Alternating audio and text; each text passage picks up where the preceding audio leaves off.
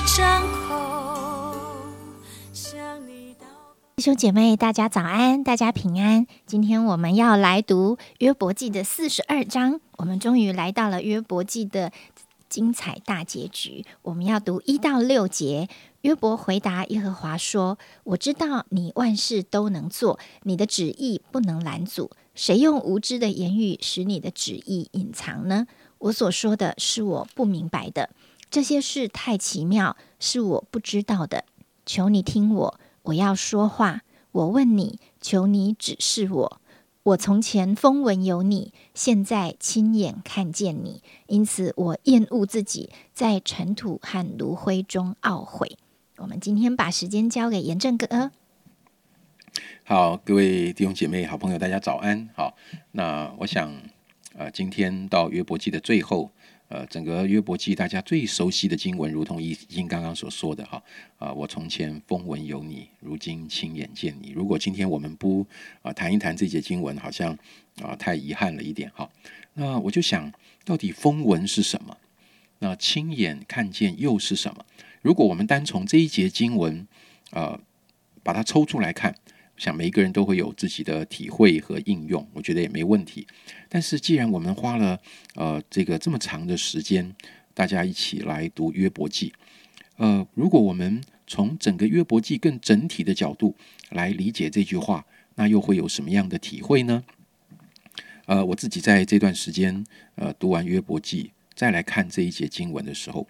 我对风闻跟亲眼见你的一个体会是这样：当一个人他对神的认识是建立在一些规则上，好啊的时候，正如同约伯记的辩论的核心的主题，哈，约伯的受苦到底是为什么？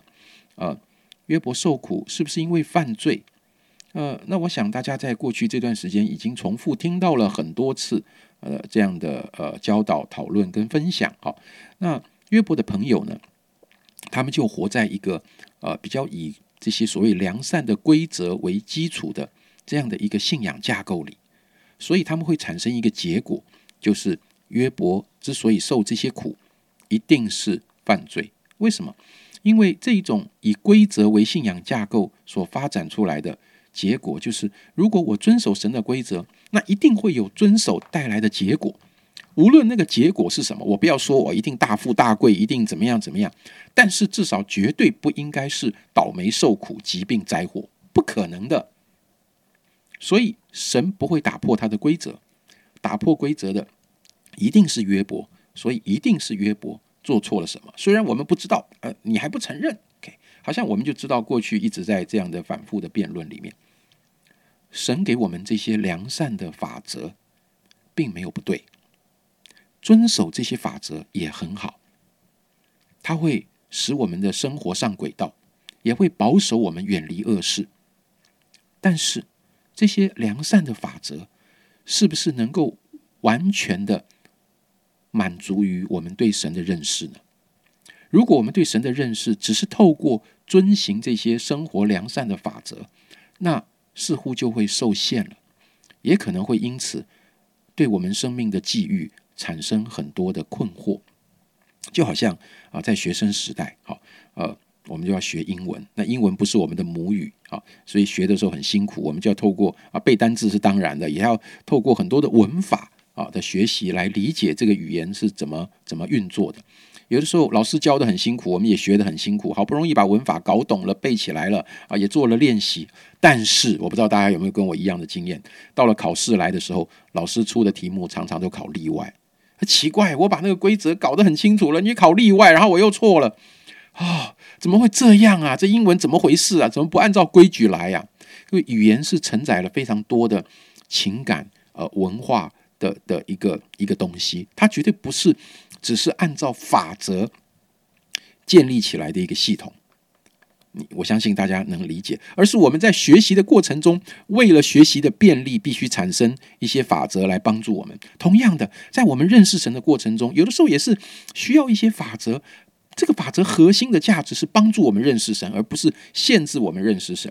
约伯的朋友活在这些良善的法则里面，但是却用这些来框住约伯的处境，却没有因此真正的在约伯的生命来到一个需要突破的季节的时候，去帮助他更深的认识跟遇见神。所以在第三节，约伯就会说：“谁用无知的言语使你的旨意隐藏呢？”其实约伯的生命到了一个时刻。就是他不只是用法则来认识神，他知道法则已经不是不对，但是不能满足于解读他现在的处境，神在做什么，神的心意是什么。所以当神向约伯显现的时候，前两天四十章和四十一章的河马跟鳄鱼在在干嘛？神透过他心思的亲自的显现，他在大自然里面的那种奇妙，彰显出一个什么东西呢？他让约伯知道自己是有限的。你知道整个约伯记让我们看见的问题，约伯的问题不在于他有错，而是在于他有限。弟兄姐妹，你知道吗？当人在活在一种法则里面的时候，我就很容易想到底我做错什么了？那想来想去，我好像没有做错什么啊。OK，当我们没有做错的时候，你没有错，但是你仍然是一个有限的人。弟兄姐妹，我不知道你能不能。呃，同意哈。当我们一直聚焦在自己有没有错的时候，我们就很容易忘记自己是一个有限的人。对神是如此，对人也是如此。所以，我们常常会有的时候对自己的老板、同事、同工，甚至哈啊配偶、子女，就会说：“我这样做有错吗？我做的还不够吗？我付出的还不够多吗？你为什么这样、这样、这样？”哎，当我们讲这种话的时候，其实真的，我相信讲这个话的人，他真的没有做错什么。但是我们不断的用言语来强调自己没有错的时候，就容易忽略了我们自己是有限。当我们没有看见自己有限的时候，那个成长跟突破很难在我们生命中启动。所以神显现的时候，他并不是责备约伯，你做错了一二三四，你犯了什么罪？No，神透过他自己的显现跟很多创造里面的奇妙，让约伯再一次看见他的有限。当人看见自己有限的时候，他突破的机会就开始产生了。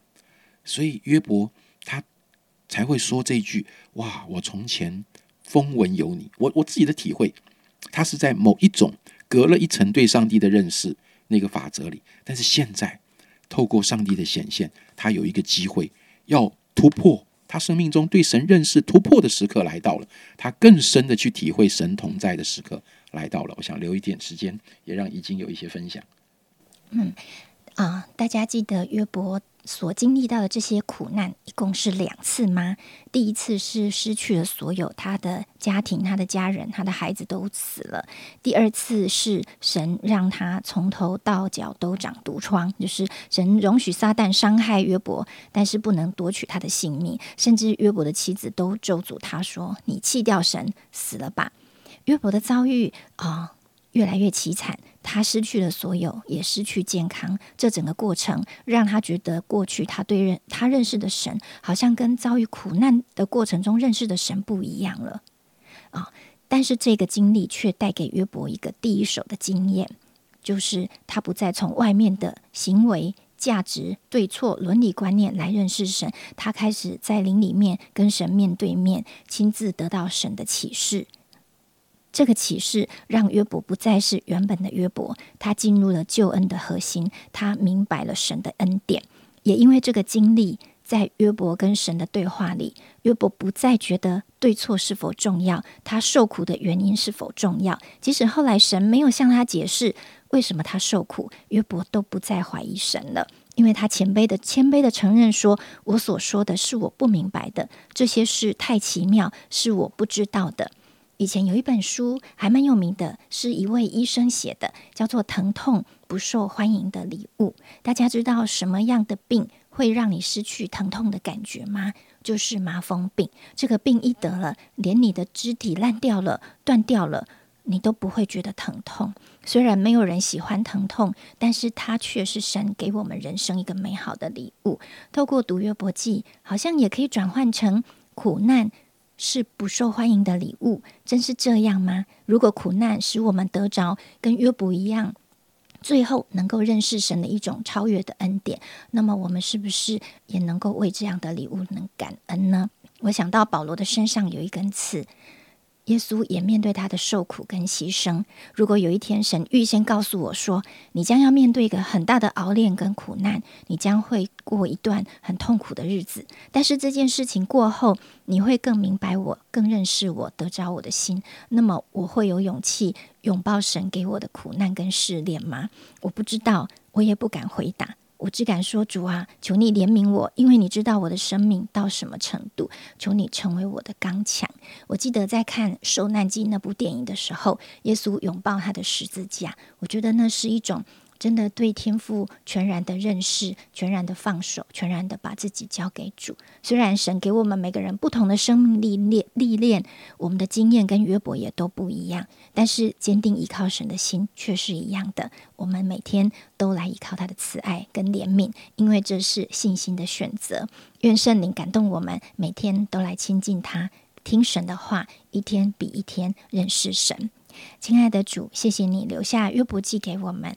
主要它是很很古早、很古早的一卷书，但是却是充满了呃生命，充满了价值，充满了智慧。我相信你有要对我们生命说的话，让我们不再认定我们是不是做得好、做得对，我们更认定我们的你专注的不在我们的行为上，而是在我们认识你、与你建立更深关系的价值上。看见我们的有限，就让我们更爱你。更追求你，更跟随你，这样祷告，奉耶稣基督的名，阿门。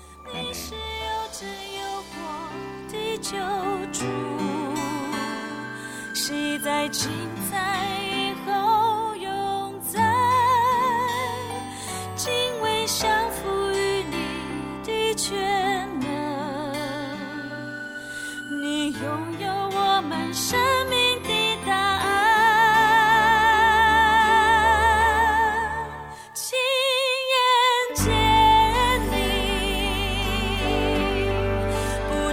是否